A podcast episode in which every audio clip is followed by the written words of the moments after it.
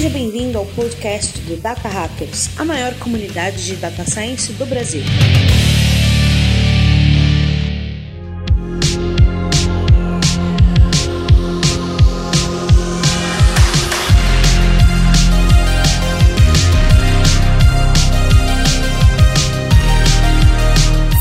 Hackers, sejam muito bem-vindos a mais um episódio do nosso podcast. Primeiramente, um feliz 2021 para você, que nesse ano você consiga conquistar grandes avanços na sua, na sua carreira e você possa ajudar a gente a continuar sendo essa comunidade forte e transformando o Brasil numa referência. Então, nosso desejo aqui para você nesse ano que inicia. E, galera, para a gente começar o episódio, para começar o ano com o pé, dire... pé direito, pé esquerdo, eu não sei qual é o pé da sorte, mas é esse pé que eu tô me referindo aqui, para a gente começar com o melhor jeito possível. A gente já traz o episódio episódio aqui com um papo super interessante. Hoje nós iremos falar sobre R, meus amigos. Nós vamos falar sobre a, uma das linguagens de programação mais usadas quando a gente está falando de data science, que está tendo uma adoção gigante no mundo de dados com a, o hype, né, com a, o crescimento da área de data science, machine learning, por aí vai. E pessoal, vocês vão conhecer aqui o nosso convidado, mas aí, eu, eu, sinceramente, eu acho que a gente não poderia ter convidados melhores para falar de, de R do que essa galera que está aqui com a gente hoje. E é claro que para esse papo, eles dois não podem faltar aqui no nosso episódio. Comigo aqui na nossa bancada virtual está o Alan Sene.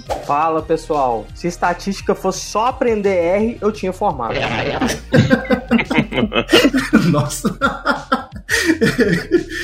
e comigo também aqui, galera, ele que é um cientista de dados que usa R aposentado, mas o amor pela linguagem ainda não, não morreu, né? Está certo isso? Gabriel Lages? Fala, galera. Para mim vai ser uma honra poder falar com vocês um pouco dessa linguagem que é a melhor linguagem para cientistas de dados, segundo o Instituto Lages de Pesquisa. segundo Instituto Data Bolha, né, velho? Muito bom, pessoal. Como falei com vocês, nós trouxemos dois convidados muito especiais aqui pro nosso papo de hoje. Aqui com a gente, olha só quem a gente trouxe pra gente. Convidado internacional aqui, galera, no nosso, no nosso episódio. Aqui diretamente dos Estados Unidos está Gabriela de Queiroz, que é Machine Learning Manager na IBM e fundadora de duas incríveis comunidades de dados de Data Science e Inteligência Artificial, que é o R-Ladies e o AI Inclusive. Cara, R. Leite dispensa, dispensa apresentação, né? E, enfim, eu vou deixar ela falar por, por, ela mesmo sobre essa comunidade incrível, mas já agradecer a presença aqui de Gabriela de Queiroz. Como é que você tá, Gabriela? Muito, muito bem. Muito obrigada, gente, pelo convite. Super prazer estar aqui com vocês. Muito bom. E com a gente aqui também no Papo tá ele que é. Olá, você me corrija aí, mas eu acho que é o maior site de R do, do Brasil, cara, porque esse cara aí, o, o site dele tá em tudo quanto é lugar, os posts que ele cria. E eu tô falando de Atos Damiani, que é Data Scientist e fundador do curso R. Como é que você tá, Atos? Fala, pessoal. É honrado estar aqui. Esse tamanho do, do curso R eu não sei dizer, mas que a gente gosta de estar no meio da comunidade, com certeza. Então, tomara que seja mesmo. Que é o que a gente mais posta sobre R na nossa news, com certeza. é, isso é. Ô, Paulo, e é bom falar, cara, que o curso R é muito mais que um site, né? Os caras são uma grande comunidade em volta do R. Exato. Tem cursos, tem vários cursos muito interessantes. Eu já fui aluno deles. Eles têm um blog muito legal que, tipo, assim, que mistura, sei lá, fala de BBB na parada, fala de Spotify, como que você extrai os dados do R no Spotify. Tem um monte de coisa, assim, que mistura cultura popular com análise de dados. Que legal. Eu, eu lembro de um post que fez muito sucesso no passado, que era que eles usaram o R para pegar o, a cara do Aécio Neves e ver se ele tava, se ele tava falando verdade, mentira, se ele tava bolado, se ele tava feliz. Nossa, esse post foi sensacional. O post do Julião, esse foi muito bom mesmo. Então, eu aconselho para todo mundo, né? Não só quem, quem usa R no dia a dia, mas mesmo que quem não use, cara, é uma fonte de inspiração muito legal o blog deles, tá? Não, sensacional, Lars. Concordo com tudo que você diz e assina, assina embaixo, uma referência. Eu vejo, vira e mexe o Atos ali compartilhando um, um, um, pacote novo que ele fez, que ele tá liberando pra comunidade. Se não me engano, o último que você, eu vi você publicando foi do PyTorch, uma, uma versãozinha do PyTorch, Atos, é isso mesmo? Torch, é isso mesmo, é. O PyTorch pra R agora. É, isso, né? Que foi o Dan que fez. Depois eu acho que eu vou até uma hora vou falar aqui que eu tô apaixonado por isso, cara. Sensacional, pessoal. E bom, eu já tô ansioso para esse papo, mas só lembrando que esse episódio é trazido a você pelo Data Hackers, a comunidade de dados, Data Science, Machine Learning, Big Data, Data Engineering, tudo isso. E depois do papo, né? ouve aqui o que a gente vai falar nesse episódio hoje sobre essa linguagem R. E depois, depois você vai conhecer o trabalho, vai lá visitar o site do curso R, do curso do AI Cruz, do Arlades. E depois você dá uma passadinha lá no datahackers.com.br, conhece outras formas que a gente tem feito para colaborar gratuitamente com a comunidade, com a comunidade totalmente aberta. E é isso, vamos para o episódio de hoje, vamos?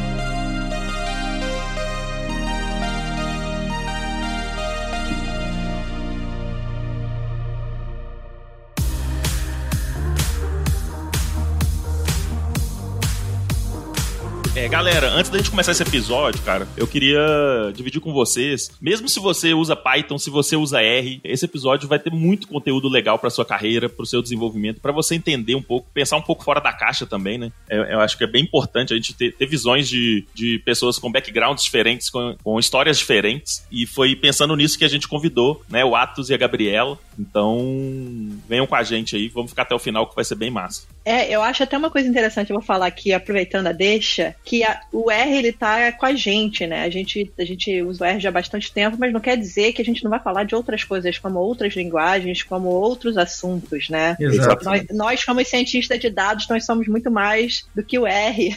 Exatamente. E até que no Data Hackers a gente às vezes faz uma brincadeira ou outra envolvendo Python versus R e tudo mais, bem na, bem na esportiva, assim. Mas a, o nosso posicionamento é bem claro, cara. Eu, não, eu nunca achei que uma linguagem é melhor que a outra, né? Eu acho que vai vão ter pessoas que vão preferir uma linguagem, vão ter pessoas que vão preferir outras. Casos de uso, uma linguagem vai se aplicar melhor. Outros casos de uso, outra linguagem pode se aplicar melhor. Até porque são ferramentas, né, Laje? Exatamente, cara. São ferramentas, não deixa de ser ferramentas. A gente, como cientista de dados, não pode se limitar tanto a uma ferramenta ou uma linguagem, né? A gente tem que estar lá para resolver os problemas. Né? É, exato. Tem aquele exemplo que eu acho muito legal, né? Que você não vê, sei lá, um, um, um cara reclamando, um cara defendendo um martelo e outro chave de fenda, e o cara fala: não, para parafusar eu uso martelo porque é melhor, só, só existe martelo nesse mundo, né?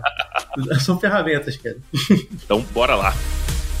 Primeiro, né, eu queria. Eu vou, eu vou começar perguntando pra Gabriela e logo em seguida pro Atos. Ô, Gabriela, eu queria que cada um de vocês explicasse aí qual é a história de vocês com a linguagem R, né? Da onde que vocês começaram a usar a linguagem R? Foi na faculdade? Foi no trabalho? Foi por iniciativa própria? Foi influenciado por alguém? Como é que foi isso? Começa aí, Gabriela. É, então, a minha história em relação a R foi a primeira primeiro contato foi quando eu tava, quando eu era bolsista de iniciação científica, em que o meu o laboratório em que eu fazia né, a minha iniciação científica, todo mundo usava o R. E ali foi quando eu tive meu primeiro contato. Não foi, não foi na faculdade, não, não tive disciplina de R na faculdade, foi exatamente nessa iniciação científica em que eu comecei a ver o que era o R. E na época ainda, né, são anos atrás, né, eu vou aqui um pouco indicar quantos anos eu tenho, ou mais ou menos, é que na época era, era CD, né? A gente não tinha uma internet boa, então a única maneira de você instalar o R era tendo um CDzinho. Então eu tenho, eu tenho esse CD até hoje, eu adoro. É, eu tenho que me lembrar qual é a versão, mas acho que era a versão tipo 2.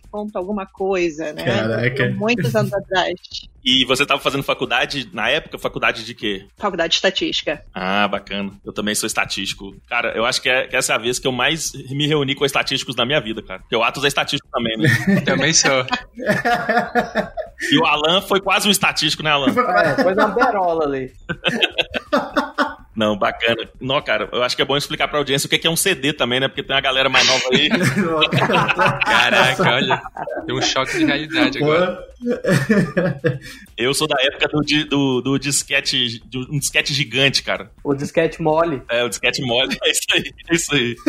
Então tem uma galera nova que nem sabe o que é CD, né, cara? Notebook hoje em dia nem vem com leitor de CD mais. E, e o, mais, o interessante, agora que eu, lembrando também da época de CD e tudo mais, é que não tinha Studio, não, não tinha, não tinha. Essa, essa facilidade, todos esses tutoriais, né? A gente tinha, assim, dois tutoriais que eu consigo me lembrar que eram em inglês, e super difíceis de entender e aí eu usava, no, nesse laboratório a gente usava Ubuntu, então tinham dois, né, duas interfaces em que a gente utilizava. Uma que eu adorava na época, que, se eu não me engano se chamava Kate, em que você escrevia né, o, o seu código do R e aí rodava ali mesmo. E o outro, que muita gente não sabe, né, é, é um, era um outro chamado TeamR. Eu comecei nesse. Você começou nesse. Foi, que foi o primeiro, assim, que realmente mudou como é que você interagia com R de uma maneira mais amigável. E não sei se também as pessoas sabem que estão ouvindo, é que o TeamR foi desenvolvido por um brasileiro. Olha, Olha aí. Caramba, não sabia também. Se eu não me engano, eu vou procurar aqui o nome dele, porque eu lembro que, assim, eu, eu, eu fui numa conferência de é, séries temporais na época no Brasil, e eu lembro que eu fui conversar com ele e eu fiquei encantada em saber da história dele, em como é que ele tinha desenvolvido o TeamR. E, se eu não me engano, acho que era Carlos Faria, alguma coisa. Eu vou procurar o nome dele direitinho. Mas, então, foram lá nos primórdios, há muitos anos atrás. Ó, legal demais entender da, da onde que começou seu contato com o R, né? É, e olha, olha, eu tava até pesquisando aqui pra gente conversar do gerenciador de pacotes do R, né? O CRAN, né? Que é o C-R-A-N. E, pô, ele só surgiu depois também do, do protocolo da internet. Ele funcionava em FTP e é uma das coisas que eu, particularmente, eu acho que o R tem muito mais estável e muito bem implementado do que muitas outras linguagens ultra hypadas por aí vide JavaScript com os problemas de NPM que todo mundo tem durante, durante os desenvolvimentos, né? Cran é, é, um gerenciador de pacote muito bem feito e, assim, a galera sempre teve muita essa vontade, essa iniciativa de sempre compartilhar os pacotes em R. Poxa, Alan, falar mal do JavaScript, acabamos de perder a audiência dos front que tá migrando para Data Science, cara. é, Não, mas eu, eu, tenho certeza que muitos dos fronts aí já passaram dor de cabeça com NPM. Tô falando mal do JavaScript, não. NPM que dá dor de cabeça. E Atos, conta pra gente aí, como que foi seu início, seu, seus primeiros contatos com o R, como é que você começou nessa linguagem? Conta aí. Eu comecei por influência do meu irmão, que também é estatístico. Olha. E eu, eu resolvi fazer estatística por causa dele. Ele é meu, meu ídolo aí de é uma referência também como estatística. Ele trabalhou na HCOR, ele tá encabeçando vários, vários estudos também, né, ainda mais nessa pandemia aí de cloroquina, de vacina. Ele tá né, no meio do, do fogo lá. Legal. É, e aí, em 2007, ele, é, ele já estava na faculdade de estatística e eu via ele trabalhar com R no computador, mas eu só olhava, né? Era de curioso. E ele era todo entusiasta também, ele me mostrava. Foi aí nessa época que eu também gostei muito de, de estatística, deu vontade, eu fazia química até, não estava curtindo muito o curso e resolvi tentar fazer estatística. Aí, assim que eu entrei na faculdade, os trabalhos todos eu já começava a fazer em R, porque eu tinha até a ajuda do meu irmão, então para mim era um ganha-ganha. E quando eu tomei gosto, eu não parei mais. Aí até hoje eu uso R, acho que diariamente. Nó, bacana demais. Ô, Alan, o que, que, você acha desse conselho de irmão aí? Aconselhar o irmão a fazer estatística, cara. Nossa senhora. o, o, o, meu irmão é médico, né? Então você vê que não deu muito certo aí os conselhos. o que, que, você vai estudar, o que, que você vai formar, né? Nem, eu, sou, eu sou o irmão mais velho aqui de casa, né, cara? E nenhum que quis nem pensar em fazer estatística. Cara, eu dei uma sorte tremenda, viu? Reconheço. eu tento evangelizar a galera aqui na minha família, né? Que eu sou, tipo assim, na minha família eu sou o único que fez faculdade, o único que terminou faculdade, o único que tá em tecnologia. Tento evangelizar aqui aos poucos, pelo menos entrar em computação, assim, mas tá difícil também. É, hoje, se eu fosse aconselhar né, uma pessoa que quer mesmo fazer uma graduação, um bacharel, eu iria aconselhar estatística, porque estatística é, é, um curso bem mais legal do que o curso de ciência da computação, pelo menos eu, eu achei. Lógico que eu não terminei, né? Então também não tem muito calibre para falar o que é legal, porque eu só peguei as optativas legais. Eu já tinha feito o, o, ciclo básico na computação, né? Mas eu acho o curso, o curso de estatística bem mais divertido. Não, cara, eu fiz os meus quase seis anos de estatística lá, tomei pau em muita matéria. Não gostava do curso, até metade, assim. Não gostava mesmo. Mas depois eu apaixonei, assim, pelo curso. E, e depois que começou, que eu comecei a trabalhar com Data Science, né? Começou a surgir o termo Data Science, falar de Data Science, eu fui vendo tanto que as matérias que, que nem sempre eu tinha dedicado tanto é, eram importantes, né? Eu acabei voltando em cada matéria e me atualizando, assim. Então eu acho que é um curso bem, bem massa. Eu acho que eu talvez não era, não era maduro o suficiente e não entendia de matemática matemática o suficiente no começo, talvez, para levar o curso tão a sério, assim. Mas eu também aconselharia uma pessoa que quer começar hoje, fazer uma, uma faculdade. Eu acho que estatística é uma faculdade que você vai aprender muita coisa legal, assim, muita coisa. E muita coisa que você não vai aprender em outro lugar, né? É muito difícil de aprender por conta própria, assim, né? Os conceitos lá. É, e vamos falar também que os cursos eles estão sendo modificados, né? Eles estão se atualizando, né? O próprio curso de estatística, em que você tinha muita probabilidade, probabilidade até demais, eles estão eles estão se reformulando para entrar mais parte da programação, do, do, da parte do pensamento e, e, outras coisas que a gente utiliza no nosso dia a dia como cientista de dados, né? Então, assim, se você olhar para o programa de estatística de 10 anos, 15 anos atrás, é muito diferente dos programas que estão que tem hoje em dia, né? Que, que as, as faculdades elas estão tentando se reciclar, né? Aqui eu vejo bastante, aqui no, nas faculdades aqui americanas, o programa de estatística é maravilhoso e é muito diferente do programa que eu fiz a, né, na graduação. Porque realmente eles pensam mais assim de como é que você vai utilizar, não é só a parte teórica, mas como é que vai ser a aplicação né, do que você está aprendendo. Então fica um pouco menos maçante a parte né, da matemática, porque você vê uma aplicabilidade. E, e Atos e Gabriela, o que, que vocês recomendam para essa galera que às vezes está num curso, está começando agora um curso de estatística e quer começar a meter a mão na massa. O que vocês recomendam além dos custos do curso R, né? O que vocês recomendam?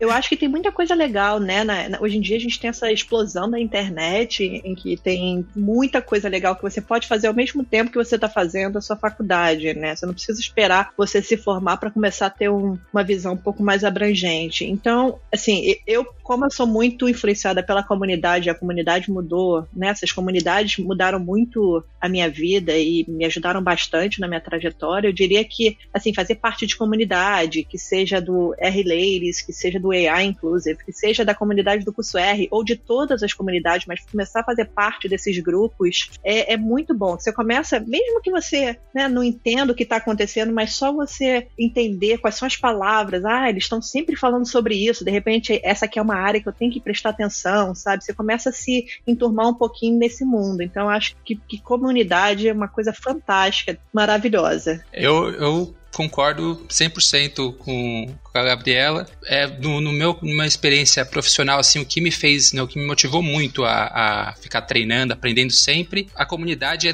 essencial para você se manter confiante também, né? Porque nessa área, como ela tem uma aura que todo mundo acha que é muito difícil, é muito complexa, nunca vou conseguir, quando você conversa com as pessoas, isso é importante para você sentir capaz. Então, no começo, principalmente da minha carreira, isso foi essencial ter a comunidade do meu lado. Uma outra coisa também que me fez aprender muito foi ter um problema que eu gostava. Isso eu acho que é o que as pessoas têm que procurar. Claro que é difícil até, mas quando você tem um problema que você se interessa, você, curte o contexto, ah, sei lá, seja futebol, seja saúde pública, o que que for, se você tem um problema na mão, você já está com meio caminho andado para aprender o que você precisa. Até para guiar você escolher curso, porque hoje em dia, né, tem muito curso, muita opção, fica difícil de escolher. Mas quando você tem um problema, parece que tudo se alinha. Você fala assim, ah, eu preciso aprender é, JavaScript, preciso aprender a fazer um aplicativo, preciso aprender a fazer clustering, preciso aprender a fazer séries temporais. Aí você descobre que você precisa treinar, e aí também a comunidade entra em questão. Você fala assim: ah, quem faz isso? Quais foram as dificuldades? Você conversa, e você descobre que tem muita gente solista a fim de ajudar, a fim de conversar, aprendendo junto. Então, acho que a combinação boa aí para você aprender é comunidade e um probleminha que você gosta. Concordo demais, cara. Essa dica é sensacional, hein? Eu acho que essa é a maior diferença, assim, né, cara? Essa questão da comunidade e se juntar, se você conseguir juntar a comunidade com algo que você gosta de fazer, não tem erro, né? Tipo, você vai ter pessoas te apoiando, você vai estar tá, lutar cada vez buscando uma coisa que te dá muito prazer, que você gosta de fazer no dia a dia, né? É quase uma diversão, né? E tudo mais. Como vocês falaram um pouco do, de como que vocês descobriram o R e tudo mais, eu tenho que contar uma verdade do meu passado aqui, cara. Eu era um hater do R, eu assumo.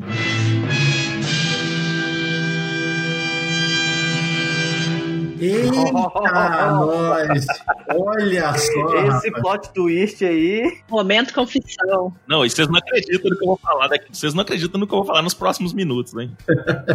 Mas, cara, quando eu tava na faculdade, tudo, é, alguns professores usavam o R, alguns alunos, né, e tudo mais. Só que a maioria das empresas ainda não usava, né? Tipo assim, é, o R veio a ser adotado em empresas depois, aqui no Brasil, em Belo Horizonte especificamente, gastou muito tempo, assim. Eu já tinha, eu já tinha saído da faculdade quando começaram a usar usar R nas empresas. E eu via o pessoal na faculdade usando R e via as empresas, o mercado usando outras ferramentas. E eu era um hater, eu falava assim, cara, nunca que um dia uma empresa vai usar o R. Empresa já, já tem as ferramentas deles lá, eles pagam, eles têm que ter uma. Inclusive, tinha uma frase que o pessoal falava comigo, né? Caras mais velhos no curso falavam comigo assim: não, cara, empresa só gosta de ferramenta que, que você consegue pagar uma um suporte, né? Você consegue ter um suporte dedicado e tudo mais. Então, e eu embarquei nessa onda na época, né? Do, dos veteranos lá falando mal do R e tudo. Ô, ô como, como dizia meu chefe, eu tô pagando pra ter alguém pra eu cobrar na hora que dá problema. Já avisei que vai dar merda isso. exatamente, exatamente. Você nunca pensou, você vai cobrar quem quando dá pau, né? e as empresas brasileiras tinham essa, esse. Eu acredito que algumas ainda tenham, né? Essas empresas maiores, mais antigonas. Tem demais. Não, tem muito. Né, ainda tem essa, essa, essa cultura aí, mas a verdade é que a grande parte, 99% das empresas brasileiras tinham essa cultura. E eu, naquele, na, naquela época, na faculdade, ainda não tinha essa visibilidade, né? Do que, de que o, o tanto que o R ia escalar, né? Mas assim que eu saí, cara, eu, eu comecei a usar cada vez mais. Quando eu, quando eu comecei a estudar no Coursera, eu via que os, que os cursos eram todos em R. E aí, o da John Hopkins, principalmente, né? Foi, foi os primeiros que eu fiz. E aí eu vi Tipo assim, eu, é, eu abaixei a cabeça, arrependi, pedi desculpa pro R e pros fundadores aí. Desde então, sou apaixonado pela ferramenta. É, é muito recurso e tudo. E as empresas estão usando, e eu fico muito feliz quando eu vejo uma empresa grande, sei lá, tipo, vou dar um exemplo assim. Hoje em dia, localiza usa R, é Banco Itaú. Então, você vê várias empresas gigantes, né? Empresas enormes, assim, usando a tecnologia no dia a dia, e eu acho isso fantástico. É, só pra te deixar mais tranquilo, eu já fui hater do outro lado também, viu? Eu já falei muito mal de SaaS, já falei muito mal de SPSS já falei muito mal. Isso aí pode falar, pode falar mal aqui com a gente. é, então. A, a, a, hoje eu acho que eu fiquei meio panos quentes, a turma deixar disso, até por alguns aprendizados da vida mesmo, né? Assim, você fica às vezes falando mal, depois você assim, puxa, na verdade acho que eu não podia ter falado tão mal assim. Mas então, na época, eu, eu 2014, eu trabalhei. Pode falar o nome de empresa aqui? Pode, eu trabalhei no, Itaú. É, eu não vou falar mal, né? Mas é, não sei. Eu trabalhei no Itaú e lá era SaaS, era exatamente essa, essa, essa política, né? Você não podia ter software que não fosse homologado, não fosse com suporte oficial. Isso me deixava puto da vida. Falei, cara, eu não consigo usar o meu Rzinho aqui, né? Como que eu vou fazer meu trabalho com todo o meu potencial? Eu era moleque, né? Aí eu, eu, eu falava mal, falava mal pro chefe. Aí eu fazia também até birra, talvez uma coisa errada, que eu pegava R clandestino, fazia meu trabalho. Mas eu, eu, eu era um ativista, eu era um ativista do, do anti-software pago. É, até levei uma bronca um dia numa reunião que eu mostrei, abri o slide lá, abri, a, a, é, abri minha tela e tava o R lá, né? O R era proibido e, e eu ia mostrar para gestor e levei uma comida de rabo por isso. Então, caramba, eu, velho. Eu fui, eu fui, eu fui intransigente já uma época. Hoje eu não sou mais, assim. Mas eu, eu, fico feliz que o R tenha ganhado seu espaço. O R, o Python, aliás, o open source, né, em geral, ganhou espaço. Exato. É muito legal isso, mas não precisava ter sido tão, tão intransigente assim. O Atos, você é o primeiro contrabandista de linguagem de programação que eu já vi, cara. eu, mas eu não sou o único, tá? Porque foi fácil conseguir. Eu lembro que eu cheguei lá no Itaú e falei assim, galera, eu preciso do R. Aí, é, imagina o cara assim, ó, então eu vou mandar um arquivo aqui no link, né? Na época era o link, era o, o Skype, né? O arquivo chegava assim, aaa.bbb. E aí você trocava o BBB por EXZ e instalava o R. Era assim que a gente usava o R. Caramba. Segurança, segurança nota 10 também de Itaú, Não conta pra ninguém. Mas era, era contrabandeado. E eu era só mais um, né? Porque se os caras já estavam sabendo como fazia, né? Devia ser liberado tudo lá. A máfia do software livre, né, cara? Que, que... É, mas é perigoso isso aí. O cara começa aí usando o R, depois no final já tá num PHP aí já era. Mais pesado, né? Vai pro PHP. Usar mais droga mais pesada aí. Mas era assim. É, eu tenho uma história também, quer dizer, parecida não, mas engraçada também dessa história de R, né? Assim, é. usando R. E aí eu me lembro que uma das. A primeira, acho que foi a primeira entrevista que eu fiz quando, quando eu tinha me mudado pra cá. E aí a gente tava na entrevista, não sei o quê. Aí a pessoa perguntou assim: ah, e, e me diz o seguinte, qual é o seu. O quanto você sabe de Excel, né? Qual é o seu, seu conhecimento em Excel? Aí eu falei, ah, meu conhecimento em Excel não é lá grandes coisas, é sei lá, tipo 6, né? Se eu diria assim, eu diria que eu sou um, um, um 6, tô no nível 6 do Excel. Uhum. Aí ela, mas pera, aí ela assim, ah, seis, né? Ah, não é muito bom. Eu falei, não, não, não, peraí, mas eu sei muito R. Eu sei, eu faço tudo com R, eu faço isso e aquilo outro, um monte de análise. Ela falou, ah, mas o seu Excel é seis. Pomba. Caraca. Sabe fazer tabela dinâmica no R? eu fiquei tão frustrada, eu falei, tudo bem, não é pra mim, essa vaga não é pra mim. Nossa, velho. Era mais difícil antes, viu? É. eu, já, eu já passei por umas dessas também, tá, cara? Eu lembro de uma vez a gente tava testando umas ferramentas novas lá que tava, o pessoal tava levando lá pra Localiza. E você via uns gestores mais antigos, assim, galera mais antiga. Tipo assim, você via que eles estavam tentando provar que as tecnologias novas não eram boas o suficiente, sabe? Então, sei lá, o cara mostrava lá um gráfico de dispersão. Aí falava, mas se eu usar o R num gráfico de dispersão, eu consigo pôr o mouse em cima da bolinha e aparecer o nome do cara? e aí o cara que tava, tava apresentando a ferramenta, sei lá, não sabia mexer direito e, e ficava todo, começava a engasgar todo. E aí o, o gestorzão lá falava, viu, a nossa ferramenta aqui, Minitab, é muito melhor do que R. Nossa, é, é, cara. Senhor. Mas também para fazer justiça, o R antes de 2010, mais ou menos, é muito diferente do R de 2020, mas demais, assim. Olha. A evolução é clara. Talvez na época realmente o R tava crescendo devagarzinho. Mudou muito. Não, e até, o, e até o Python, né, gente? Esse Python novo aí, 3.6, que tal? 3.8? Eu, eu ainda. Tá, 3.8. Eu sou daqueles caras assim, né? Como todo bom CTO, cara, não rela o que tá funcionando, não. Deixa o 2.4 lá e tal. Mas a, a, a linguagem, a linguagem evoluiu demais. Então, as linguagens de programação evoluem muito com o tempo, muito, e elas vão bebendo de várias, de várias fontes diferentes, né? Uhum. Então, assim, vão trazendo conceitos de outras, de outras linguagens para dentro delas, né? E ficam cada vez mais robustas, mais, mais diversificadas, né? Sim. É, e não só a linguagem, né, gente? É todo o ecossistema, o ecossistema que está ao redor dela, né? Todas as facilidades. Você tem o Jupyter Notebook, que você não tinha anos atrás, né? E toda, toda a facilidade que o Jupyter Né, ele traz, e, e o próprio é, RStudio, né, o RStudio, todas as facilidades que a gente não tinha lá atrás, né? Então a linguagem com certeza ela tem evoluído, novos pacotes, novas bibliotecas têm sido adicionadas, mas também tem todo esse ecossistema que você não precisa, por exemplo, o R, o RStudio, você não precisa nem sair do RStudio se você quiser fazer, assim, para nada, você pode fazer toda a parte do terminal, todos os seus é, os seus comandos lá dentro, você pode fazer, criar API, não, é, enfim, conectar com GitHub, tudo dentro do RStudio, você não precisa fazer, sair dali para nenhum outro programa, né? Então isso é muito, muito legal. Faz muita diferença. Também nesse assunto ainda do, da, da ferramenta, às vezes a gente usa o R, ou um usuário de R, um usuário de Python, a gente não percebe que a gente está usando tudo que de outras linguagens, né? Então, SQL, o GitHub, né, que, que falou, a gente usa serviço de GitHub toda hora, a gente usa um SQL traduzido por trás toda hora, quando a gente manda um comando de R, ele traduz SQL, joga lá e volta, você nem sabe que tá usando SQL. É, tem coisa em verdade. Python rodando atrás do R, tem JavaScript, né, você faz um gráficozinho que pisca lá, né, como o amigo queria, é JavaScript, tá, tá rodando, é, é, HT, é, CSS, HTML, você faz página, tudo dentro do R, mas você tá conversando com todas as linguagens, todas as ferramentas que estão criando. Perfeito. perfeito. É, o Shine, né? O Shine que o você tá Shine. tá falando, né? É, é, é exatamente. É incrível. é, incrível. O Shine é uma coisa que eu invejo muito no R que não tem no Python, velho. Porque puta que merda. Então, mas já, já tá surgindo o tal do Streamlit. Eu não conheço muito, mas ó, o pessoal, o pessoal tá correndo atrás aí, tá legal também. Ele é muito bom. O Streamlight ele é excelente e quando eu mostrei pro Lars, ele falou: Olha, o Shine pro Python.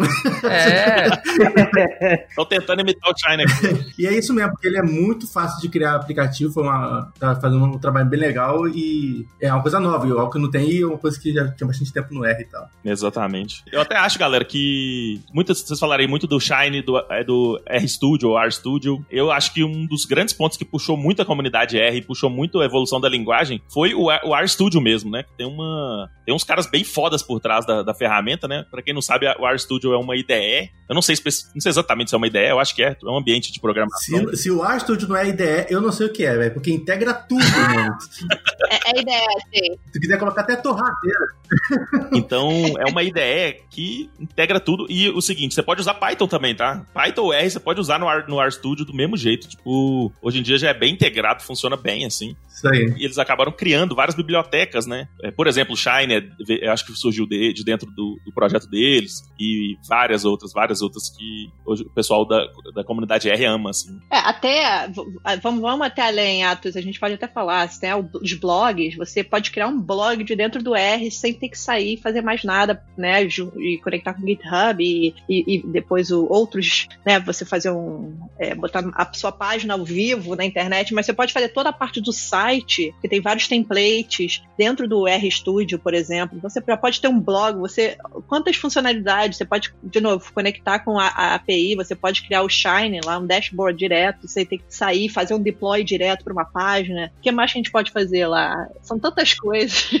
É, assim, isso que é barato, a gente não precisa sair de casa para fazer qualquer coisa. É, RESTful API a gente faz lá com Plumber, faz o Shine, faz o Distill, né, que saiu agora, lindo, um blog lá, você faz um blogzinho estático, assim, com três funções você roda, você já tem um blog funcionando, é impressionante no GitHub Pages, é, onde você quer que você, você queira. Tem o blog down, que ele tem o Hugo. Então, olha, para um, vai, um analista fazer um, um blog Hugo no Netlify, cara, é surreal. E no R você consegue rodar lá três funções que faz tudo para você, né? E você já coloca integrado com o R Markdown, que também é uma outra tecnologia incrível para fazer relatório de qualquer natureza, né? Você queira fazer um slide, queira fazer é, uma página comprida, quer fazer é, um dashboard estático, né? O Flex Dashboard, tudo você consegue fazer no mesmo lugar e com aquela cara de código mesmo. Quer, você quer fazer um 2 mais 2, quer fazer uma regressão linear no meio do, do pagode lá, ele vai aparecer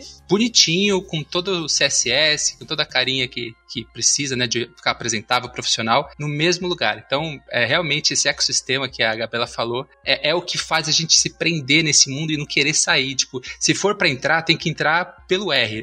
Quer usar Python? Usa Python, mas pelo R. É essa que é a cabeça que a gente fica. A gente fica, a gente fica ficcionado, porque tudo funciona muito redondinho lá dentro. É, quer escrever LaTeX, né? Lembra LaTeX. de LaTeX, gente?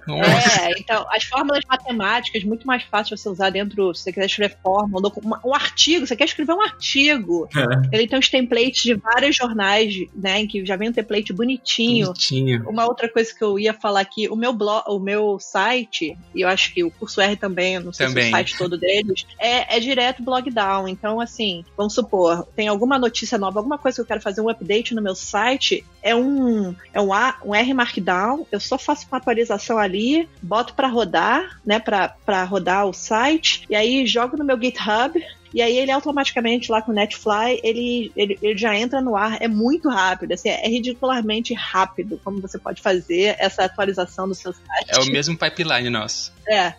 Muito, é muito legal, gente. É muito confortável, cara. Ô, ô, galera, olha só, vocês estão desmistificando uma lenda urbana que tem na área de data science. Quando começa uma discussão sobre R, sobre Python, começa a chegar um tanto de gente falando que quando você faz o código em R, não dá para pôr em produção, né? Você não consegue produtizar, você não consegue pôr online, Nossa né? Senhora. Você não consegue pôr na, uma aplicação para rodar isso, né? Então, o que, que você tem a dizer disso aí, Atos? Eu já tive história com isso, já, já sofri por causa desses, né, desses mitos, muita insegurança na vida de, de questionar, né? Crise existencial, assim, puxa vida, eu tô com uma ferramenta aqui que não é suficiente para mim. E aí até isso me, me motivou a, a, a, confrontar um pouco isso e descobrir que, cara, nada a ver. Eu, eu até acho que eu fiquei mais treinado em, em fazer deploy do que muita gente aí que já tá com ferramentas que se dizem prontas para deploy. Por, por conta desse mito. Ele fala assim, ah, não, não dá para fazer. Aí você fica chateado, aí você começa a ver que, putz, se eu tentar fazer um na raça aqui e sai. E aí você percebe que, pô, nada a ver, cara. Dá pra colocar em produção assim, fácil fácil. É, faz, hoje em dia com Dockerzinho também, ó, no R tem umas 15 mil funções que você roda lá. Generate Docfile, Dockerfile para Heroku, para Shiny Apps, para Shiny Server, para AWS, para a, a, a comunidade fez os templates, elas próprias, para facilitar a galera de usar. Né? Porque já que não tem oficialmente no, no, na AWS lá, a gente faz e aí percebeu que, cara, na verdade é tão simples quanto qualquer outra linguagem de programação. E isso realmente é um mito que é, eu tenho convicção do que eu tô falando. Então, é, é, resumindo pra galera, que eu sei que você é mais educado que eu, mas se você não tá conseguindo colocar em reprodução, o problema não é a ferramenta, o problema tá entre o monitor e a cadeira, né? é isso, velho. Eu, eu, eu, já tô nesse, nesse nível também de falar assim, ó, se você me falar que não dá pra colocar produção, cara, vai, joga no Google aí, velho. Dá uma chance, dá uma chance. É, eu acho que também, gente, a questão é o seguinte, é, é tem uma diferença que o que acontece é que assim, a empresa, vamos supor, da, a natureza da empresa, as pessoas que começaram a empresa, vamos supor, começaram a usar no Python. E aí, obviamente, toda a infraestrutura já está já tá ali montada, você vai falar, ah, não vou mudar tudo para R porque vai dar um trabalho, né? Mas se você está começando uma empresa, e também vou dar um exemplo de uma empresa em que eu trabalhei, em que a gente, a empresa era bem pequena, a gente começou a crescer, crescer, crescer, mas desde o início foi feita essa decisão de que a gente vai usar R do início ao fim. A gente vai usar R desde a criação lá dos bancos de dados, né? De conectar, de criar os, os databases, é, até toda a parte dashboard, em que a empresa inteira estava utilizando, até o, a central de atendimento, o, todos os é uma empresa de cartão de crédito, então todos os usuários, né, os, os, os, clientes estão nessa base de dados, num Shine dashboard, em que na central de atendimento, quando você tinha que ver alguma coisa do cliente, ele estava ali, nesse Shine, e até os modelos que a gente tinha rodando em produção, em real time, né, em tempo real, eles, eles todos eram em R, então a gente tinha absolutamente tudo, tudo, tudo, tudo em R, né, mas foi uma escolha que a empresa fez do início, então acho que tem muito isso, né, assim, na minha experiência, das, em todas as empresas que eu trabalhei, tudo depende de que foi ali decidido no início da empresa, né? Então, se foi, se foi uma empresa que começou com engenheiros de software, provavelmente, por causa do background dessas pessoas, vai começar em Python, né?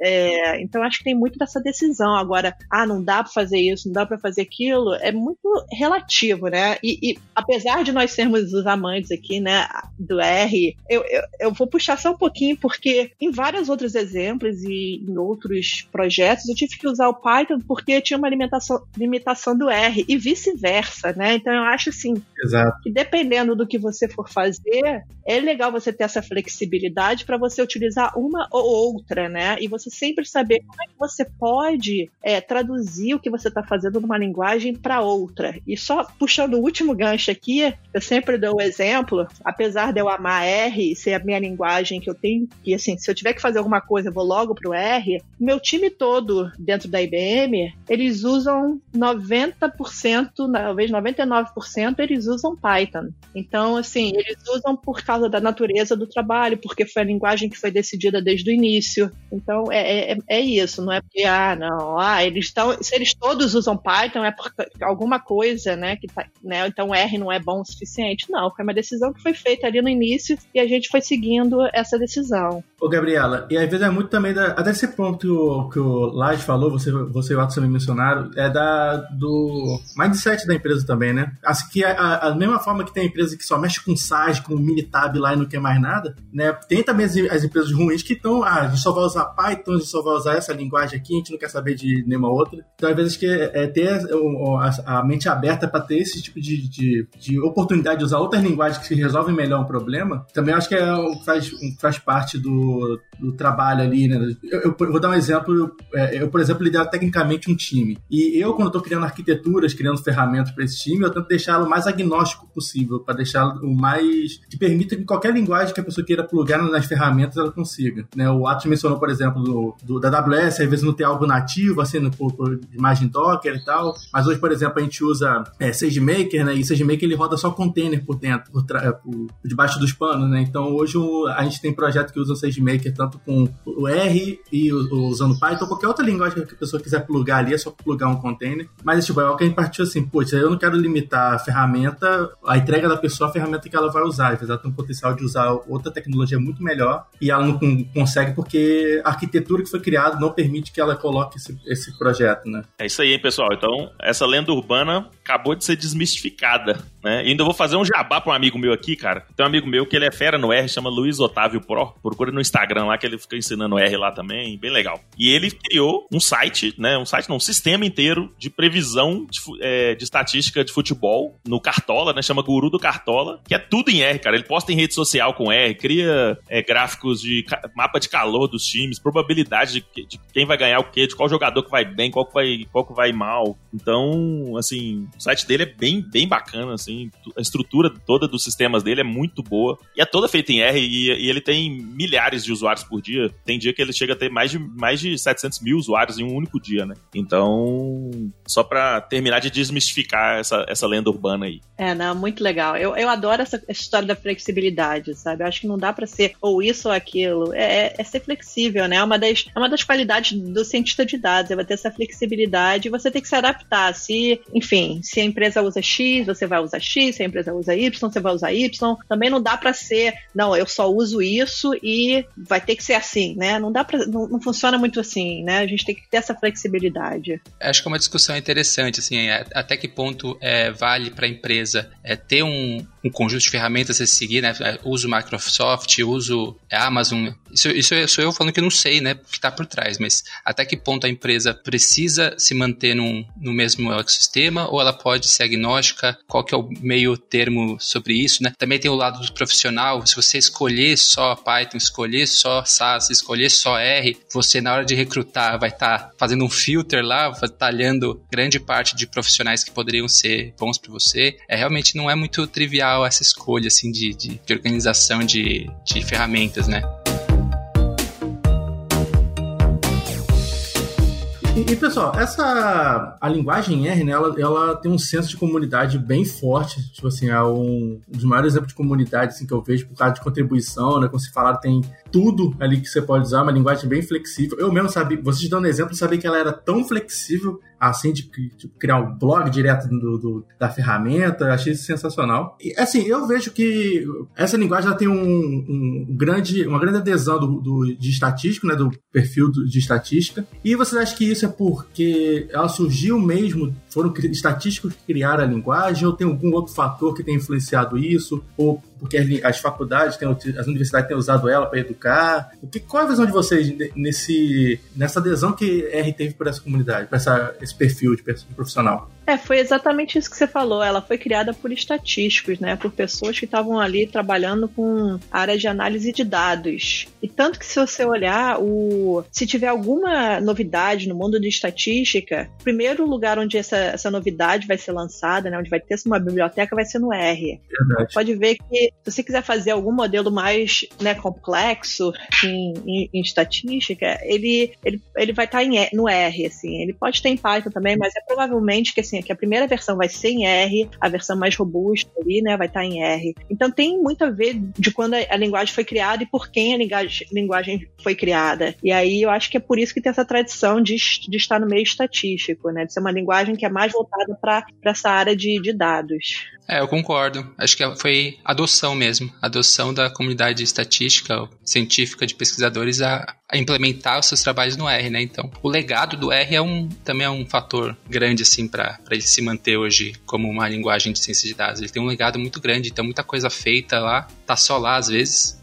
Então acho que foi por isso que ele, ele foi adotado para essa função. É bem cultural mesmo, assim como o Python agora foi adotado pelo Google, né? foi escolhido pelo Google para fazer o, o, Deep Learning, que aí é, abriu um mundo, né? Agora o Python tá, tá, gigantesco nessa área, principalmente Machine Learning. Foi por adoção, né? Poderia ser muito bem, sei lá, Scala, poderia ter sido é, C++, mas veio Python e deslanchou. E também acho que a, a, pouquinho da característica da, da, da, da linguagem, né? Acho que o, essa, essa maneira interativa de ser interpretada, ser um pouco mais fácil de você experimentar, tem mais a ver com a cara do, do pesquisador, né? Não, não tem muito, muito rigor que é necessário para um desenvolvimento de software, por exemplo, mas tem aquela flexibilidade de você conseguir experimentar e ainda com uma linguagem de programação por trás. Perfeito. Só complementando, eu acredito que isso tá, isso tá muito relacionado às redes de influência, né? Então, a comunidade de estatística é uma comunidade bem pequena, se você for pensar assim. Eu não sei como é que tá hoje, o volume de cursos, eu não acho que aumentou tanto assim, mas você não. Você forma um número pequeno de estatísticos no, no, no país todo, né? E não só no Brasil, tá, gente? Lá fora também, quando eu conversava com as pessoas, falava que era estatístico, era tipo falar, sei lá, que eu, que eu vim de outro planeta. Tipo,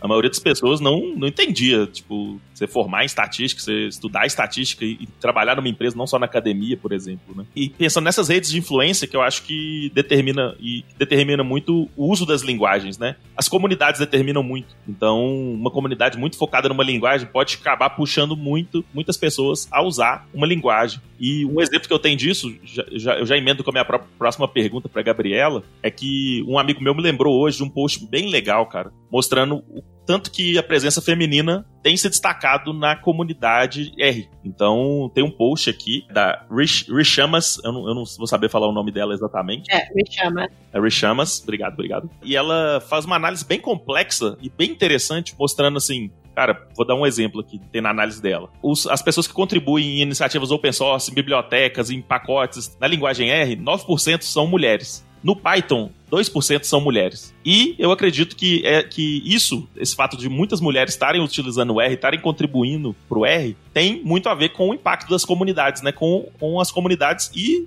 e falando bem abertamente, eu acho que tem muito a ver com a atuação da Gabriela, sabe? E aí, o que, que você acha disso, Gabriela? Como é que você vê essa influência das comunidades no uso das linguagens, no, na, nas, nas, atitudes que as pessoas vão tomando, assim? Não, tem tudo a ver. E, e assim, é, para ser bem clara, e, e, a gente, o pessoal da comunidade que já está há bastante tempo utilizando R, é bem claro a mudança que teve uma vez que o Our Ladies, né, o grupo, a organização foi criada, que foi em 2012. Foi quando eu criei em, em outubro de 2012, oficialmente, a comunidade foi criada, a organização foi criada. E você vê, se você pegar uns números de antes de 2012 e logo após 2012, você vai ver como essa participação aumentou, né? E eu acho que tem uma, umas coisas que são difíceis de você é, mensurar de, em termos né, de números. Você pode mensurar em relação a pacotes, você consegue ver mais ou menos ali uma distribuição, é, uma, uma participação de mulheres e minorias mais na criação de pacotes, mas tem outras coisas que são muito mais visíveis e que são mais difíceis de se de ter um número. Então, por exemplo, você ia lá, vamos pegar a conferência mais a, a conferência mais importante, mais famosa, principal de R, que é o UseR.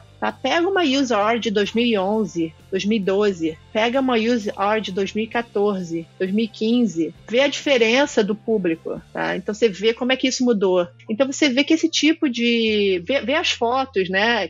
A gente no War Studio, da conferência do War Studio, você vê as fotos que a gente tem, que a gente tentava pegar todo mundo ali do grupo do War Lady, você vê assim, são é, é o maior público, eu diria, maior do é maior percentual de participantes nessas conferências hoje em dia. E antigamente não era, antigamente você tinha muito pouco, né? Você se sentia ali um peixe fora da água, sendo mulher dentro dessas conferências. Então eu acho que a melhor métrica ou a melhor maneira que você vê o impacto é realmente nessas, nessas conferências. Aí você começa a ver realmente na criação de pacotes, nas pessoas contribuindo, nas pessoas utilizando. Aí você vê essa participação que aumentou muito, mas com certeza, assim, sem querer me gabar, e, e eu diria que o War Ladies foi a grande mudança dentro dessa comunidade. E, e, e, claro, também todo o apoio que a gente teve, né? Desde o apoio é, do Hadley, Hadley Wickham, que foi o cara que desde o início, quando eu criei a War Lady, estava ali divulgando e dando suporte pra gente, que é um cara que é, é, é super influente na comunidade. Perfeito, concordo demais, tá? Assim, é, não tem como falar de R, né, cara, sem mencionar o impacto gigantesco que o Arlades teve na, na comunidade. A gente vê aí. Depois traz umas estatísticas pra gente sobre o Arlades aí, Gabriela, mas. Eu tenho, eu tenho aqui, eu já, tô, já separei. A, a, o...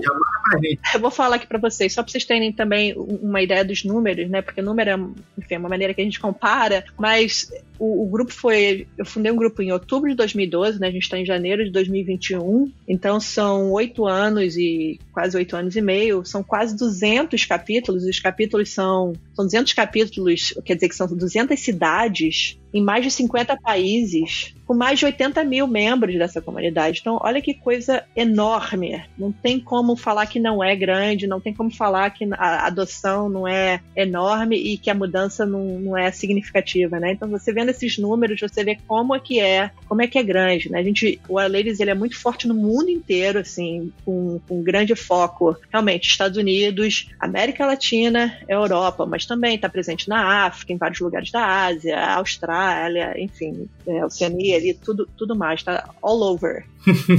é que sensacional. E aí, posso, vou, vou, puxar um gancho só, porque eu preciso falar disso, porque isso é muito importante. É muito importante pra gente, como brasileiro, como a gente dessa comunidade R. Dentro, né, o R, ele, ele tem uma fundação por trás, né? Você tem um pessoal que trabalha, por exemplo, no CRAN, que são voluntários e tudo mais, que é a galera ali da, eu diria assim, da velha guarda, digamos, e você tem a fundação do R, que está por trás da linguagem também, que também tem a galera da velha guarda, mas tem um pouquinho mais de inovação ali dentro, inovação de ideias, digamos assim. E você vê que é, vocês têm esses membros dessa da fundação em que para você fazer parte dessa, dessa fundação, você tem que ser convidado, né? Você tem que ser convidado porque você tem alguma contribuição super significativa para a linguagem, né? Então, eu fui convidada, né? E eu vou falar isso porque é muito orgulho. Acho que foi o maior. Se você perguntar assim, qual foi o seu maior orgulho de toda a sua vida de, né, profissional, eu diria que foi ser convidada para a fundação do R. Então, eu sou a única brasileira, Caramba. a única brasileira, única pessoa da América Latina Cara. nessa fundação. Que sensacional. Nessa fundação.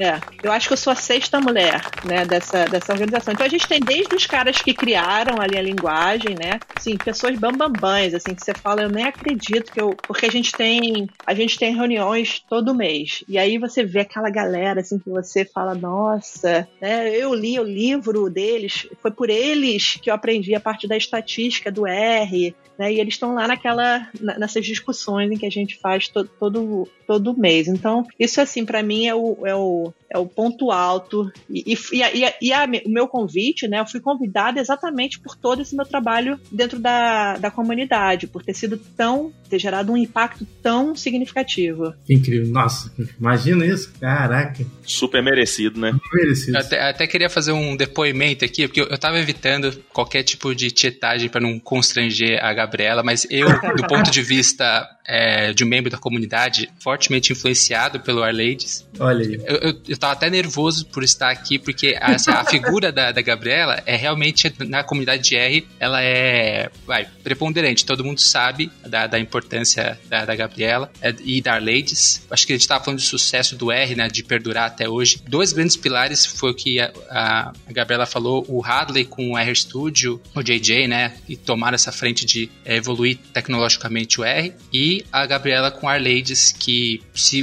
hoje o R é o que é, é por conta dessa influência da comunidade e, e, de tudo que foi construído né, em volta disso. A minha vida de R sempre foi misturada o, o pessoal com o profissional, foi, fui influenciado diretamente por, pela comunidade do R e o Arlades sempre esteve lá presente como a referência para mim para aprendizados em tudo, né? A questão da inclusão não fica só no mundo do R, a gente vê que se expande para todo mundo, para sua vida pessoal, para o seu trabalho, para sua vida profissional e assim por diante. E realmente o, os dois grandes pilares é Gabriela e Hadley no nosso mundo. Quem é do R na comunidade R sabe que isso é, é fato. É isso, é, não, é, é é, é demais isso, assim, é incrível, sabe? É muito legal né, ter esse reconhecimento e, e, e a voltar para você que a história do curso R, né? E eles sabem disso, é, Atos e Júlio, eles sempre quando eles estão fazendo live ali, eu tento entrar porque eu sempre aprendo coisa, o tempo inteiro aprendo coisa com eles. Então é a maneira também de eu estar ali me, me reciclando nas novidades. Então sempre quando eles têm lá, eu tento lá me. Às vezes eu falo que eu tô lá, às vezes eu não falo, só entro assim, falei, eles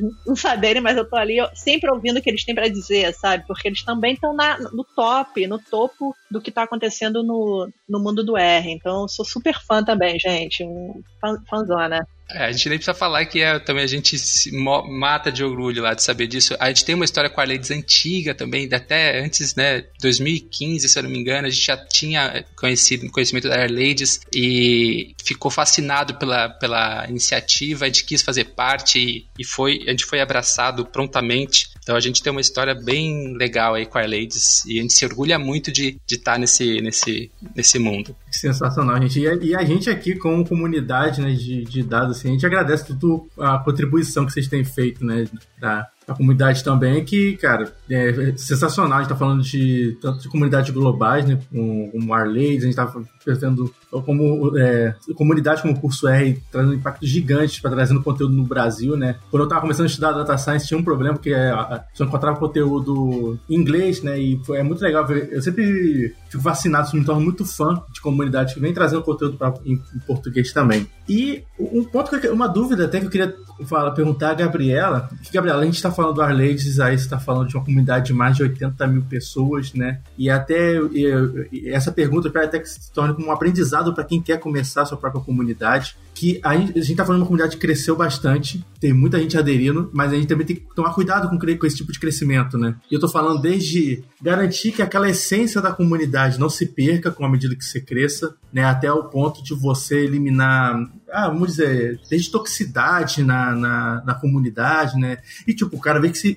essas comunidades aumentam, isso torna cada vez um desafio maior. Como é que foi para você isso, assim, é, esse tipo de crescimento grande? Que desafios trouxe esse crescimento absurdo do, do Arleides? Nossa, muitos desafios, assim, é, e não é fácil, né? Porque você tá ali no você tá ali no spotlight, né? Então você tem tanta coisa boa acontecendo e é o que a gente tenta reforçar e, e falar, mas tem tanta coisa que acontece por trás ali de, enfim, que a gente é atacado, em que tem muita gente falando, ah, mas por que, que a comunidade é focada nesse grupo, então a gente é excluído, ah, e tem tem tudo que vocês possam imaginar, assim, principalmente, assim, nossa, quanta gente já ouviu, ah, se tem Our Ladies, então agora eu vou criar o Ar sei lá, a homens, alguma coisa assim, sabe? Você tem essas, co essas coisas acontecendo é, frequentemente, mas a gente continua nessa nossa missão, né? Nessa missão que a gente, né? Na missão que quando a organização foi criada, qual é a missão, né? Ser bem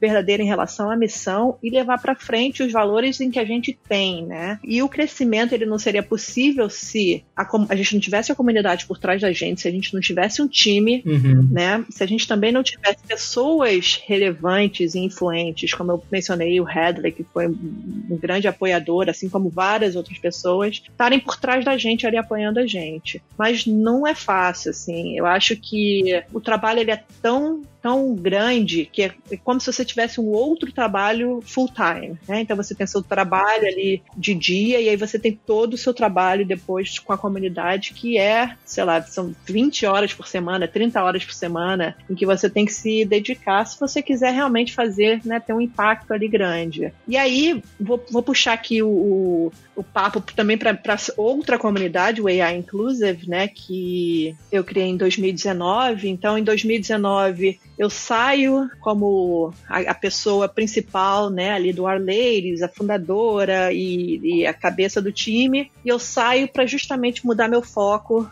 um pouco numa área que eu estava vendo que necessitava é, a minha, não minha presença, mas a minha experiência, né, em criar comunidades, em transformar uma área para que ela seja mais inclusiva, então é a área de inteligência artificial. Então eu, tive, eu saí ali e mudei meu foco com AI Inclusive. Então a ideia do AI Inclusive ela, ela, ela, os valores, a missão, ela é bem parecida com Our Ladies, mas ela é também uma, é, uma comunidade em que não tem uma linguagem, né? Então é bem agnóstica em relação a isso, mas que a ideia é trazer, fazer com que essa área de inteligência artificial seja mais inclusiva. Então a gente quer aumentar a representação e a participação de minorias dentro da, da área de inteligência artificial. Então, então tem um ano e meio mais ou menos desde que eu comecei a me focar assim bastante na, no AI inclusive.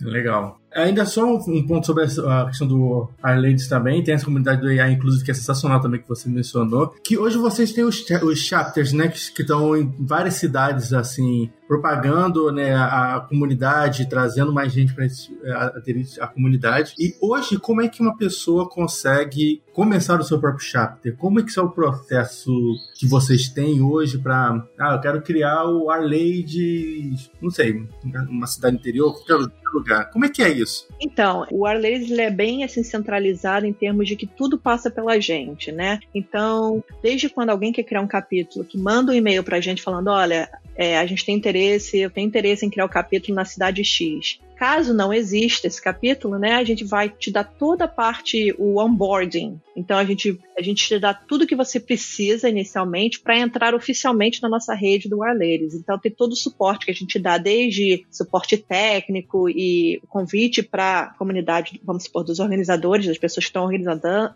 organizando os capítulos e a gente dá todo esse suporte para que porque é muito uma coisa que a gente vê se que a gente vê é que se você não tem esse contínuo, esse suporte contínuo, a pessoa vai ter todo esse essa animação inicial, ah, quero criar um capítulo, quero criar um capítulo, e aí a partir da primeira dificuldade que essa pessoa tiver, né, em achar um lugar ou achar alguém para falar, ela vai desistir e não vai, o capítulo não vai estar ativo. Então a gente tem, a gente tem toda uma, uma maneira de fazer com que essas pessoas continuem motivadas para continuar botando o capítulo para frente, né? Mas, enfim, é, caso tenha interesse, é mandar um e-mail é o primeiro passo, né?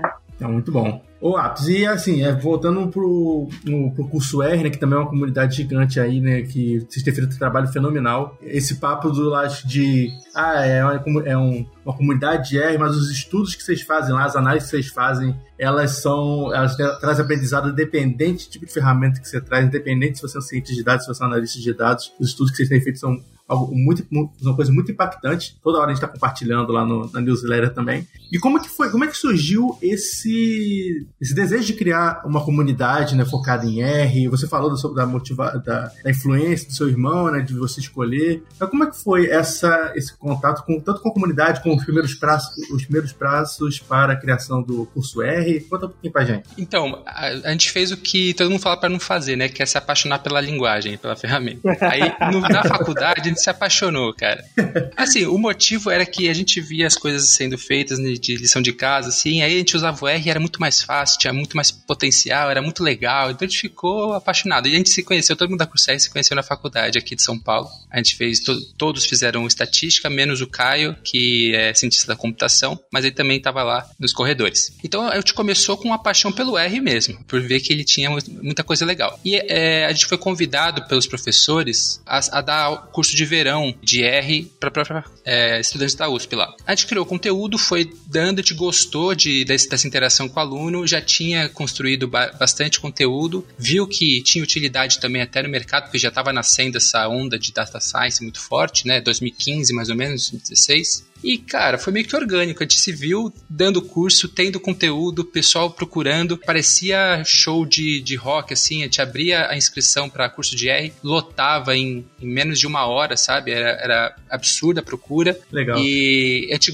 então a gente juntou isso, ó, era útil, a gente gostava de fazer, já tinha coisa feita, vamos para cima. Aí em 2017, mais ou menos, a gente saiu dos muros da universidade e criou a, a curso R. E aí continuando fazendo conteúdo, né? Então a gente. É, contribui mais para a comunidade com conteúdo. É, é, o jeito que a gente achou. E hoje são, hoje são quantas pessoas? São quantos fundadores da comunidade? Somos, somos seis. É, o Caio, o Fernando, o William, o Dan, eu e o Julião, o Júlio Trescente. Legal. É, somos seis. A gente pensa em crescer aí, né? A, a Bia da aula é, também é da Ladies, então a gente está já ficando mais né, mais grandinho aí.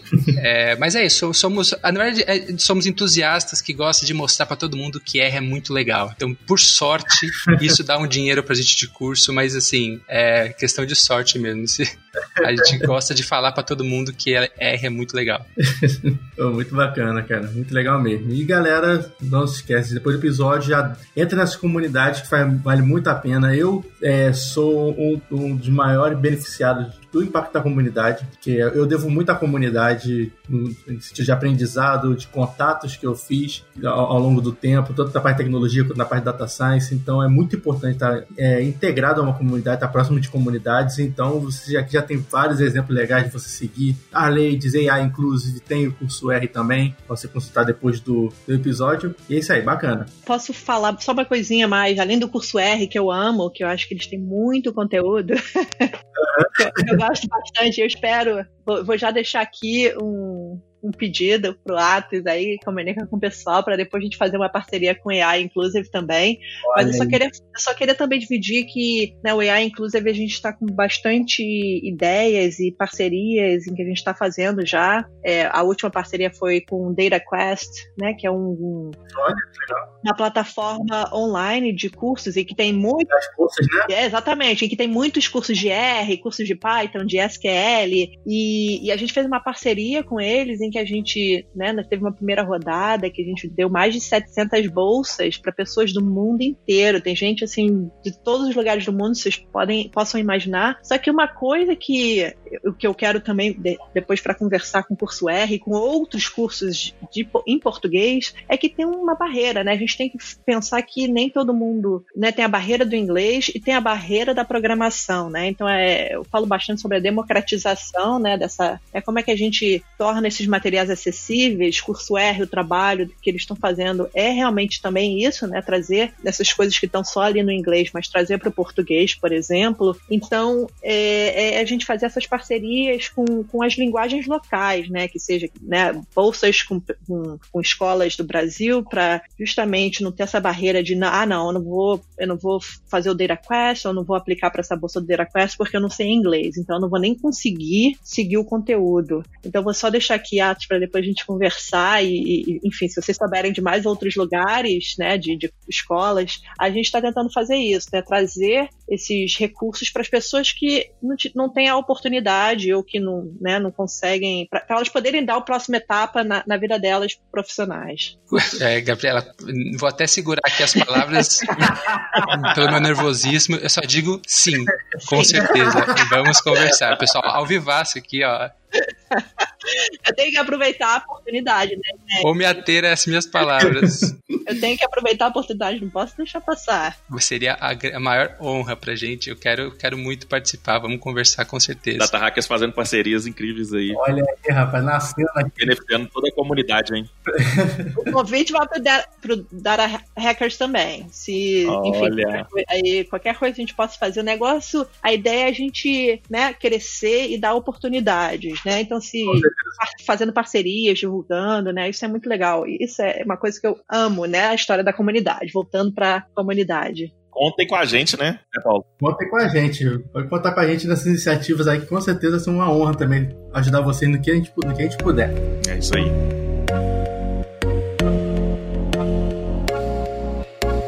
Então, eu queria querer só fazer a pergunta final, jogo rápido, bate-bola. Pra quem tá ouvindo a gente, é, gostou muito de ouvir sobre R aí o episódio todo, tá super empolgado. Às vezes a pessoa nunca mexeu com isso, nunca trabalhou com isso, não teve essa experiência. Que dica que vocês dão para quem tá começando do zero, que ele possa começar a aprender rápido? Que, quem que ele procura? Ele entra onde? O que, que vocês falam aí? Ó, em português, tem. Deixa eu ver se eu, se eu organizo aqui a, a cabeça. Bom, precisa achar comunidade para conversar e lá expandir horizontes para mais conteúdos, porque tem muito blog pulverizado de pessoas sensacionais para ler. Eu acho que o melhor canal é realmente ler blogs sobre ciência de dados aplicado em R, ver o potencial, principalmente de conteúdos que são mais do nosso dia a dia, né? Acho que começar com ciência de foguete aí é, é, é uma furada, mas é, se interessar e conhecer as pessoas. Canais para isso. Bom, a, a Curso R, qualquer canal da Curso R, você vai encontrar links para chegar em fóruns. A gente tem nosso Discourse lá, a gente abriu um Discourse para colocar dúvida, para jogar ideia. Tem o Telegram, tem o R Brasil, que também é cheio de gente lá de de todos os lugares do, do Brasil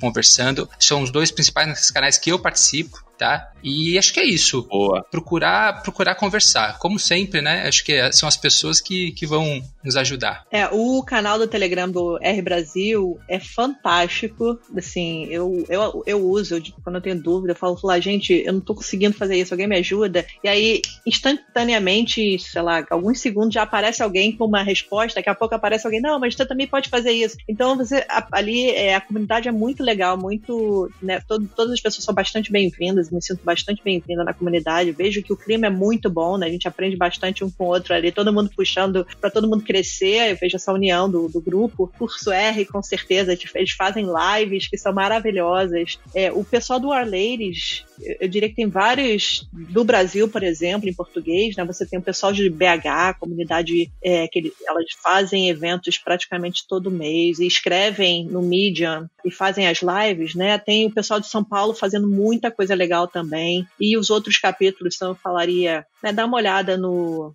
nos capítulos do Our Ladies é, do Brasil e ver o que, que, Começa a seguir, né? Você começar a seguir nas redes sociais. É, elas são muito ativas no Instagram, por exemplo, mas você tem também num escopo maior, global, digamos assim, tem, tem o Twitter, né, Atos, em que se você quer saber Sim. o que está acontecendo, assim, que, que foi a, a biblioteca que acabou de sair, a versão nova, vai ser lá que vai ser anunciada, né? Então você e aquelas pessoas que estão ali desenvolvendo, né? O pessoal do, do RStudio, tem a hashtag RStatis. Então, seguir isso, você vai estar ali aprendendo já só de ler aquele conteúdo todo, né? Sensacional. E galera, então já aproveita e segue lá o Ato, segue a Gabriela, o link do Twitter dele vai estar no post do mídia desse episódio também. Pra você ficar aí atento às novidades dessa galera. O Twitter é muito bom para isso, né? Twitter, putz, tudo chega primeiro lá no Twitter.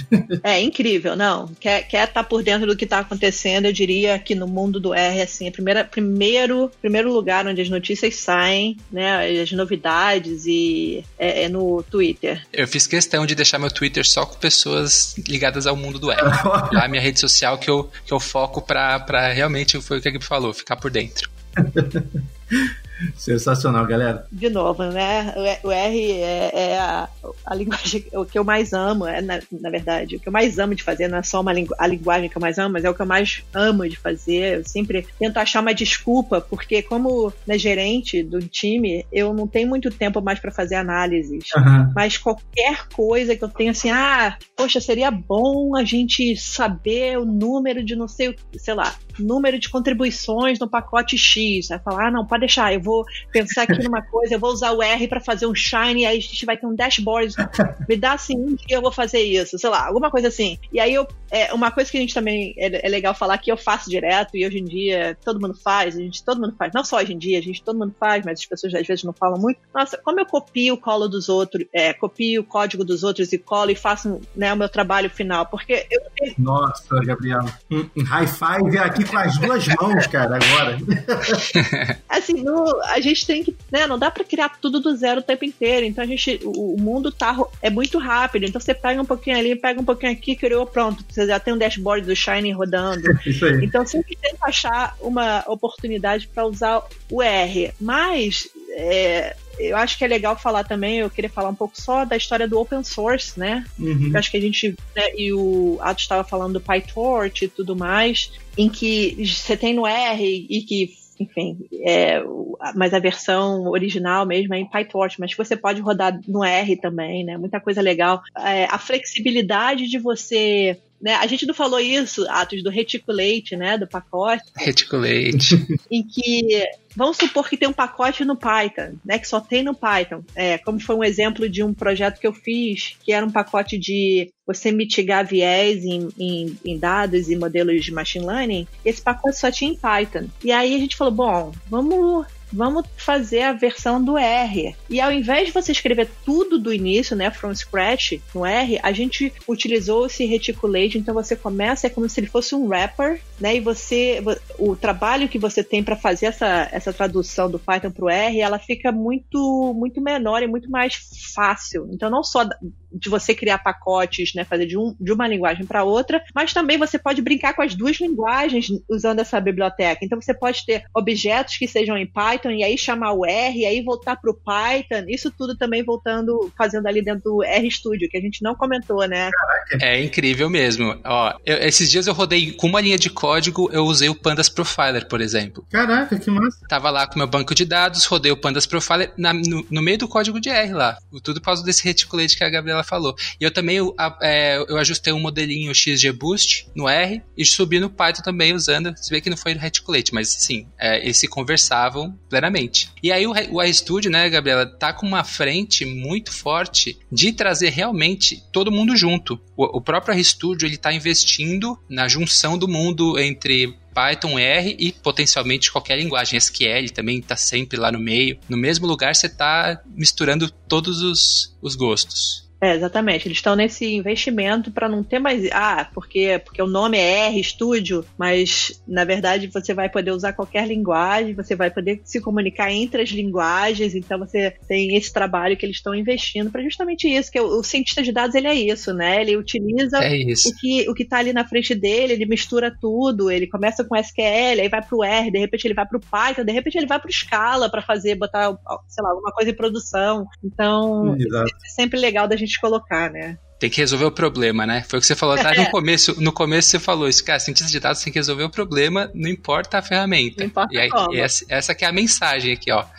você tem que resolver o problema, você pode usar até guardanapo para fazer seu modelo, escrever no papel qualquer modelo, mas tem que fazer. Sensacional, pessoal. Sensacional. Também só acho que uma última mensagem que é bacana, o Brasil, os brasileiros, os brazucas, tem um protagonismo gigantesco na comunidade de R, que acho que pouca gente sabe. A começar pela, pela Gabriela, né, que, que é, é. é um dos pilares, é uma das razões pelo, pelo sucesso do R, mas assim, tem muita gente boa que foi trazida por esse bonde que está contribuindo demais, assim, o, lá na, na curso R a gente tem o Dan, que ele trabalha na RStudio, que está fazendo esse torte, que eu tô apaixonado, só falo disso agora, tô ficando até o chato do torte. é, mas, cara, é incrível, e, e, assim, eu tenho certeza que vai revolucionar, vai ser bom para trabalhar para todo mundo. Tem muito brasileiro fazendo muita coisa legal. Então, quem quiser começar no R, sabe que a gente tá no lugar certo, lugar propício para produzir coisas boas. Sensacional, pessoal.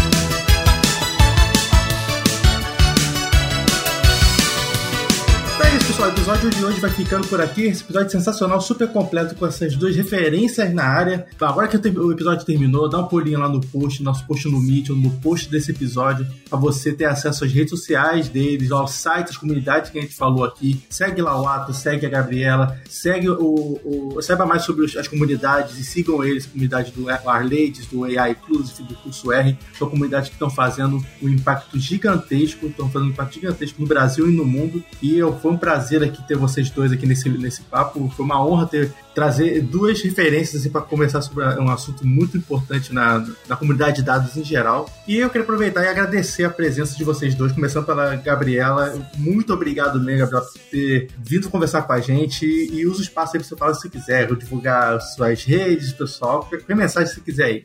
Muito legal, gente. Muito, muitíssimo obrigada. De novo, prazer estar aqui, estar falando com vocês. Sempre quis participar, pra dizer a verdade, só que nunca rolou. Eu e Paulo, a gente já tinha conversado passada meses, anos, sei lá quando, e aí rolou esse ano, então. A culpa foi minha. Só falando é, pro pessoal. A culpa foi do Paulo, é. é. Exatamente. Foi do Paulo. E aí finalmente deu certo, né? Então, eu, o, o meu recado final é para seguir, né? Se, siga o, o R-Lady, siga o AI Inclusive nas redes, entra no nosso site. E eu tô sempre no Twitter, tenho usado bastante o Instagram também para divulgar algumas coisas, e LinkedIn. Então, quem quiser falar comigo, eu sou super acessível, eu tento ser ao máximo acessível. e responder é, perguntas, mas, mas é isso. Então, super abraço para todo mundo. Muito obrigada pelos convites, prazerzaço. Valeu demais, Gabriela. Atos, muito obrigado também pela sua participação, cara. Foi um prazer ter você aqui. Eu, eu há muito tempo queria fazer e curtar essa ponte assim, trazer você aqui para o nosso papo, para a comunidade também. E ter você aqui foi uma honra, cara. Muito obrigado mesmo pela sua participação. Olha, eu ainda estou absorvendo a minha sorte de estar no podcast Data Hackers junto com, na, na mesa, com a Gabriela é, Queiroz. É, eu fiquei nervoso o episódio inteiro aqui por conta dessas presenças, então eu só tenho a agradecer. É foi uma grande honra, um prazer estar aqui no maior podcast de Data Science com a referência 1 de R do, do, do mundo, Brasil.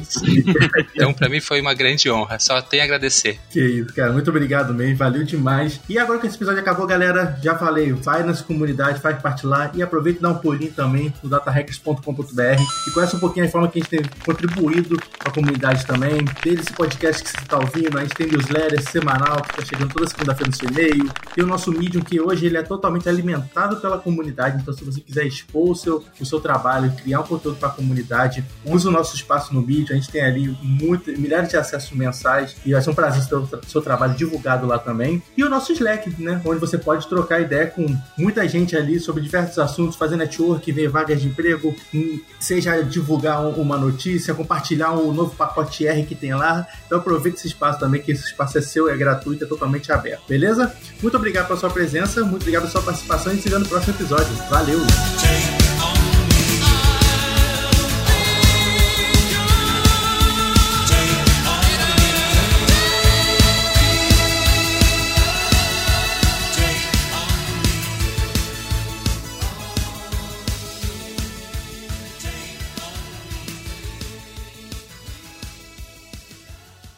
É, não tem como falar. Desculpa. Chegou o iFood. ai, ai. Bom, pessoal, acho que temos um podcast completo aqui. Estamos chegando ao, ao finalzinho. Ô, Lages, esse episódio tem tanto peso que não vai nem carregar no Spotify, velho. Caramba, cara, eu tô, eu tô, tô assim, lisonjeado assim, com esse episódio, cara. Mas.